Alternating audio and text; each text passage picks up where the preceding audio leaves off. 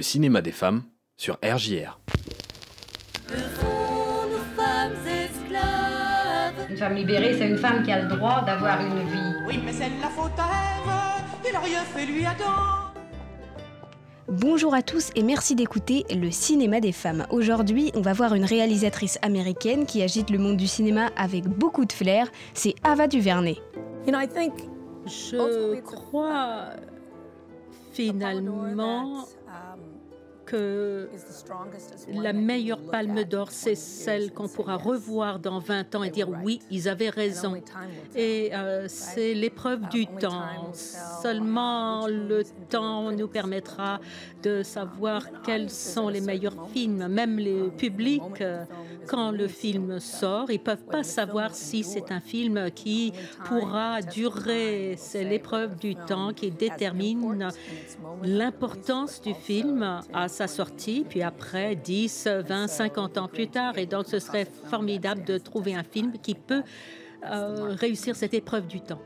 Née en 1972, Ava DuVernay commence sa carrière par des publicités dans le domaine de la relation publique, ayant monté sa propre agence de communication média et en 2006, elle passe pour la première fois derrière la caméra en réalisant le court-métrage Saturday Night Life, qui suit la nuit d'une mère célibataire. Une mère seule qui doit avoir deux emplois et qui trouve quand même le temps d'emmener son fils à sa pratique de soccer, c'est un miracle. Duvernay, elle n'a pas mis longtemps à faire son entrée en scène. En 2012, elle reçoit le prix du meilleur réalisateur au festival de Sundance. Elle le reçoit pour son deuxième long métrage, Middle of Nowhere, et elle devient à cette occasion la première femme afro-américaine à recevoir ce prix.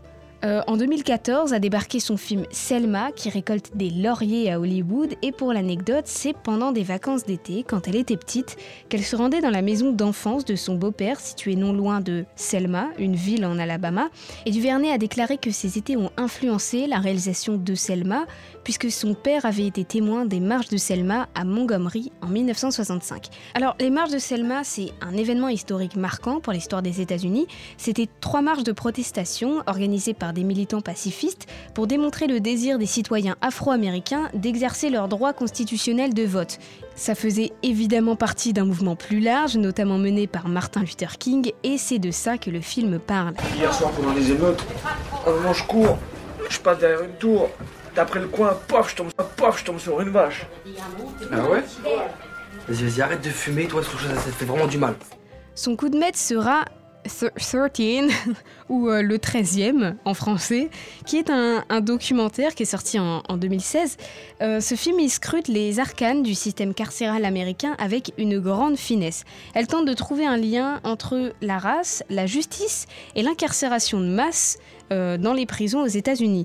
Elle décroche au passage un BAFTA et on peut voir à cette occasion que Duvernay, ce n'est donc pas juste une réalisatrice, c'est une conteuse habile, que ce soit à travers des documentaires incisifs comme celui-ci ou comme des projets plus récents comme la série When They See Us en 2019. Et elle a même bousculé les codes en devenant la première femme noire à mener un blockbuster avec le film Un raccourci dans le temps sorti en 2018. Et je ne vous ai pas encore tout dit, PJ.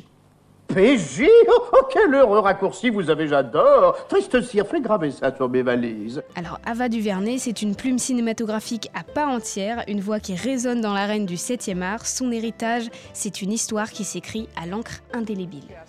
Fights for change on screen and off, winning awards for Selma, 13th.